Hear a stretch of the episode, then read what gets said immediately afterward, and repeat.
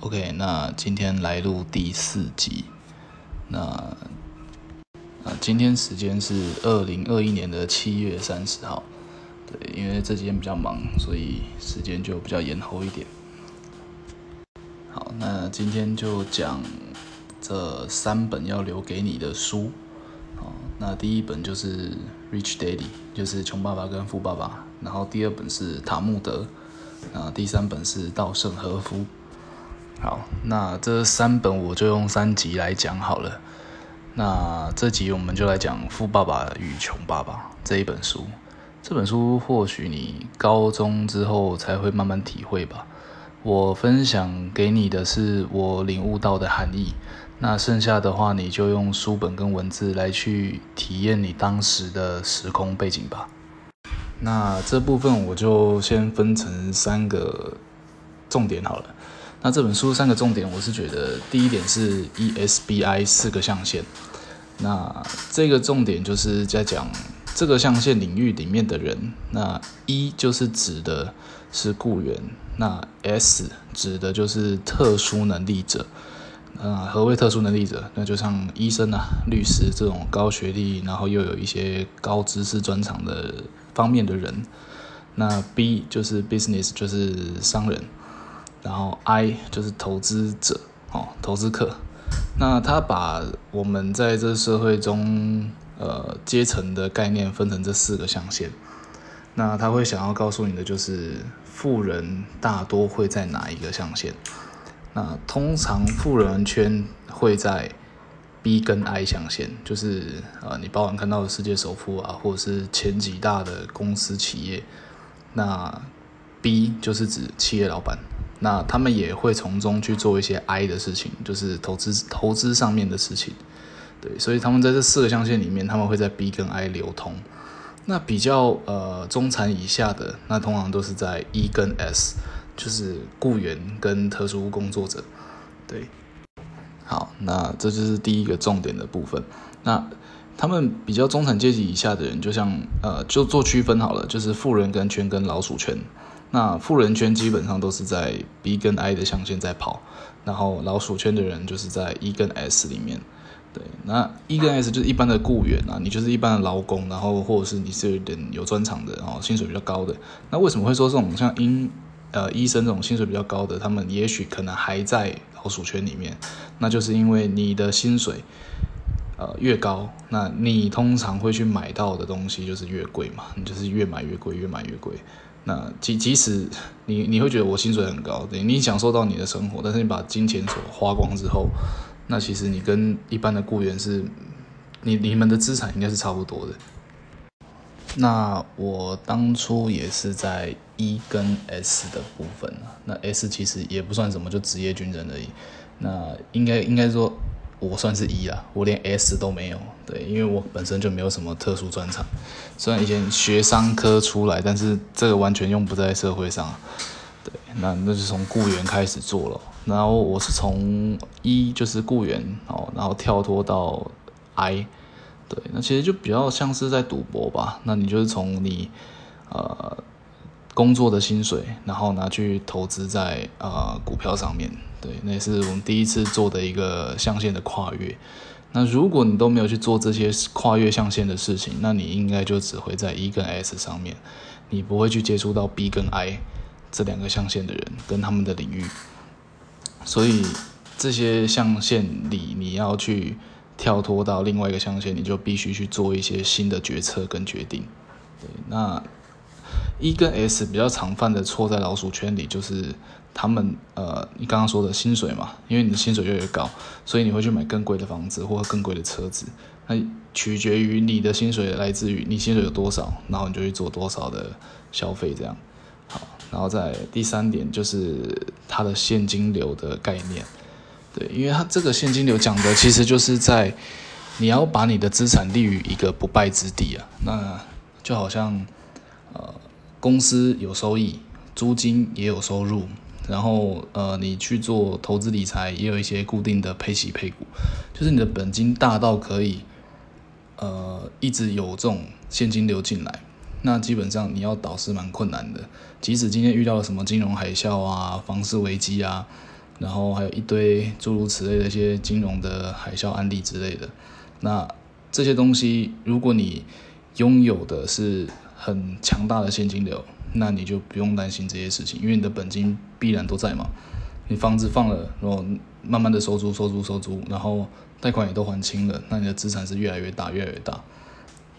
对，好，那这就是《富爸爸穷爸爸》里面的三个重点了。那讲到我的案例，就比较偏向呃，从小哦，阿公就是要灌输我的观念嘛，因为大家父母亲都一样，就是把书读好嘛，考上好学校，然后找份好工作，成为高薪行业的其中之一嘛。有的时候阿公是比较希望我去当医生吧，对，但是哎，功课就是烂，所以也没办法去考什么好学校。哦然后后来出了社会之后，就发现那些有钱人啊，他们的课业好像也不是很好，哦，就是像什么郭台铭啊，高中毕业，然后那个祖克伯嘛，啊，祖克伯是他们的几个算功课好了，就什么麻省理工还是什么什么很有名的大学，但是他们都辍学了，然后就直接去开他们的想要的公司这样，哦，那书读不好的人反而是居多，都是生意人。对然后书读得好的呢，在社会上好像就是哦，你会听到他是某某高层的主管，反而他们好像都在为一些低学历的人在工作，对啊，但是这不能以偏概全啊。那其实读好书也可以让你有更多的领域啊，跟专长的见识，对。那如果能融会贯通在这个社会上啊，那你可以看到更高一层的世面啊，对。因为爸爸读书不好，所以那个世面我可能看不到，嘿。但是我希望的是，我在商界之中游走，可以得到一些哦资讯的部分，然后让我去认知哦这世界的投资概念。然后，那有一个有一个特别的人，就是我带书了。那他就是台大毕业的，哦，他就是把他读的书哦，然后跟实物混合为一体，这样他马上就可以用他的知识去。在这社会上赚更多的金钱，对，因为他当初读的好像就是关于土地啊，然后借贷啊，后来他考上代书嘛，然后还要去考律师，也不知道有没有考上。那他考上代书以后，就一直从事在借贷这方面。他知道资金有借有还，那只要这个不动产，哦，他是做土地跟不动产嘛，只要是不动产的建价或者它的估值。都在一定水位的时候，他就敢愿意借这笔钱出去。那他的利息相对是比银行高很多，可是也算是合法的范围内了。那他就可以去募资更多的资金，从中间先赚取佣金嘛。佣金先赚到之后，自己有本了就自己借，借给别人。那这样的利滚利，这等于是有这种复利的概念。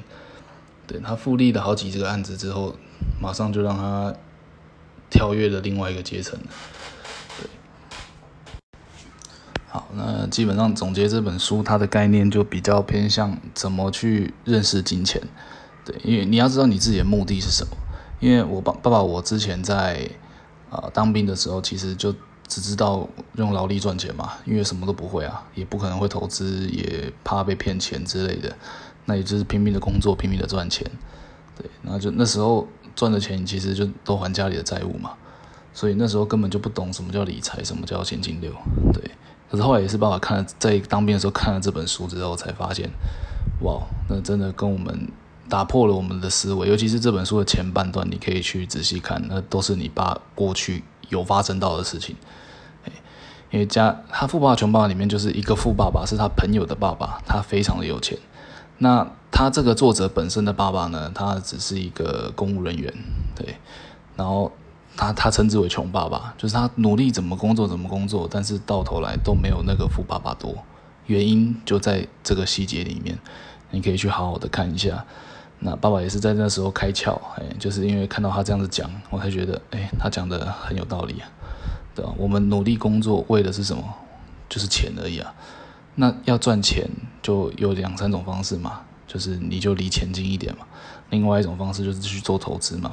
去做一些大胆的投资，因为你想想看，你的薪水哦，如果用计算机能按出来你这一辈子的价值，那也许你会吓一跳。因为假设好比一个呃薪水四万块固定的，哦，假设你给你自己未来一个月好六万好了，那一年也不过就七八十万，对，那十年七八百万，那二十年就是一千多万。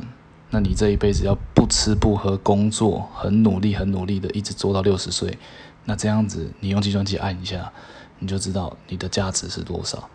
这样子你反而会去给自己一个警惕，说你这些钱是够你这一辈子想要去完成的梦想吗？对，因为爸爸我是比较呃喜欢跑车嘛，我喜欢去看跑车，我就觉得我应该要买一台跑车，所以我那时候计算机按完，如果我职业军人一直干到退伍，然后再活到六十岁，那些钱绝对不可能让你去买一台跑车，对，那是不可能的事情，因为你光房子，然后你也只能买得起一台国产的五六十万的车子，对，然后还不能换，对，要开到开到死掉这样，所以这个。看完这个数字啊，就是爸爸按按完计算机看完自己的薪水的时候，是真的吓一大跳，所以我才觉得啊，那我应该换个方式来赚钱。所以呃那时候也是因为阿公的关系嘛，有认识一些呃算是高层的人，他们有一些讯息给我们，告诉我们怎么投资，然后怎么去做生意这样。那生意这部分其实也没有做得很好了，因为呃。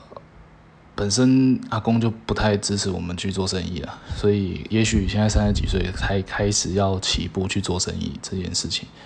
那从以前看家里做生意，就是一路也没什么起色啊，没什么成功，一直到现在。那基本上不用做赚钱啊，几乎做每一样生意就是没有赚过钱啊，都是赔钱居多了。那真正赚来的钱就是投资而已啊。对，在我们目前家庭的状况就是这样，只有投资有赚钱，然后自己去做生意，做什么赔什么。啊，你阿公又是一个很死不认错的人，他现在开一间火锅店，然后这间火锅店，呃，一个月大概都要烧掉，哦，应该不能这样讲啦，就是反正火锅店开了四年，烧了两千多万有了，对，这是用烧掉的，就是根本没赚钱。但是你阿公还活在一个呃觉得有赚钱的情况下。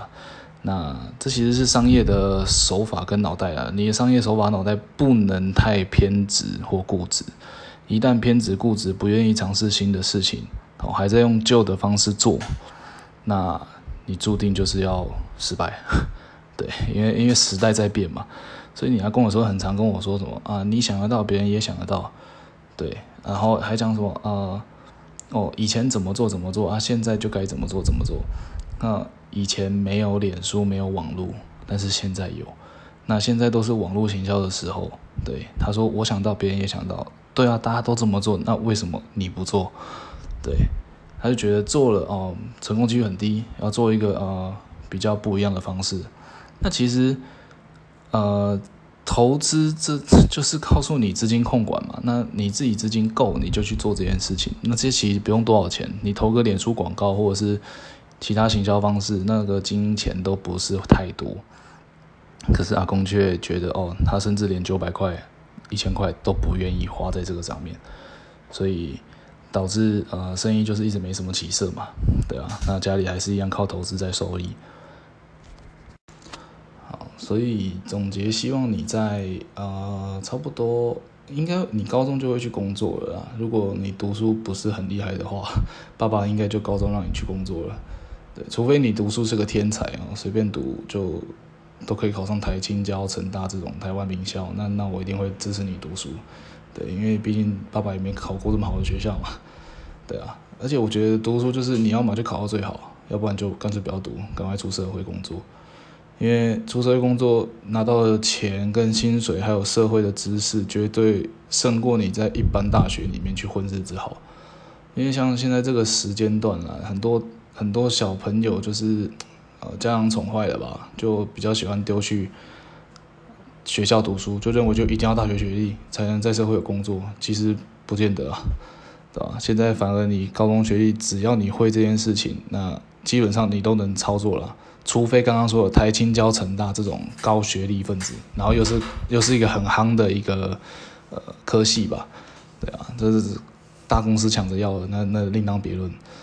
但是只要不是这些以外的，哦，你说去 C A Eleven 工作，或者去倒垃圾当个呃清洁工，这些其实都不太需要大学学历啊，对啊，如果真的要，那其实也不用去做了，哎呀，你可以做别的一些不需要的，那反而薪水还更高。比方说工人这些，因为我觉得，呃，我读书不好，所以我觉得工人哦就适合我的职业，我我会去做工人，我也觉得做工人可以让我更知道什么叫苦跟穷，对，因为到到那个圈子里，呃，爸爸身边遇到的人，这次讲一个故事给你听，就是，呃，那时候我在做装潢嘛，然后我跟师傅一起做装潢，然后我们在装潢的同时呢，我就跟那些师傅聊天，就问他们说。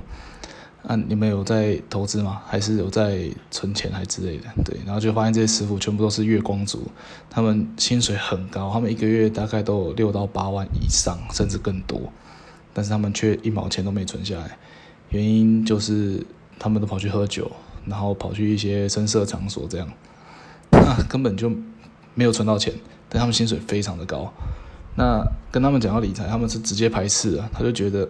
哦，我辛辛苦苦赚来的钱就是要花在自己身上，我不要去投资任何事情，因为投资会赔钱嘛，对不对？没有人跟我说这个东西一百趴赚钱嘛，对，甚至我跟他说，呃，去买台积电，哎，他还是笑笑的跟你说啊，不用浪费钱啊，好去喝酒，然后开心过一天，对不对？这比你去买台积电很开心。所以有些人，呃，当思维固定的时候，恐怖的点就在这里，你无法跳脱那个思维。你就会一直在这个老鼠圈里。可你说他们这样子对还是错？哦，今朝有酒今朝醉嘛。也许明天往生的，今天没喝酒会后悔一辈子。所以他们这样的想法，跟爸爸我们这些比较会为未来着想的想法，这个没有对错嘛？对，我是认为没对错了。他们觉得他们这样子过得开心就好了。对，也不用去可怜到他们，而且他们还会找你借钱，他会看你有钱要跟你借钱。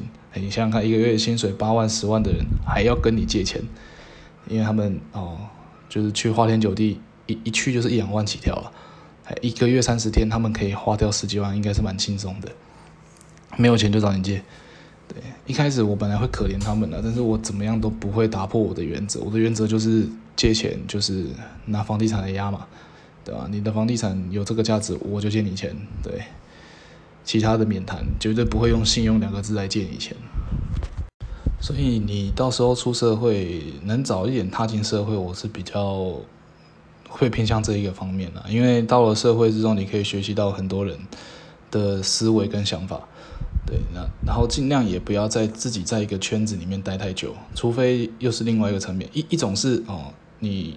假设你是去 Google 或者是去一些大名牌公司上班，那在这个地方，呃，要发光发热也是也是一段时间了。但是这段时间一旦过了，哦，就是你的工作开始变得平凡无照、枯燥的时候，我就建议你换，或者是可以像呃马斯克这样子，他呃就是特斯拉老板嘛，那。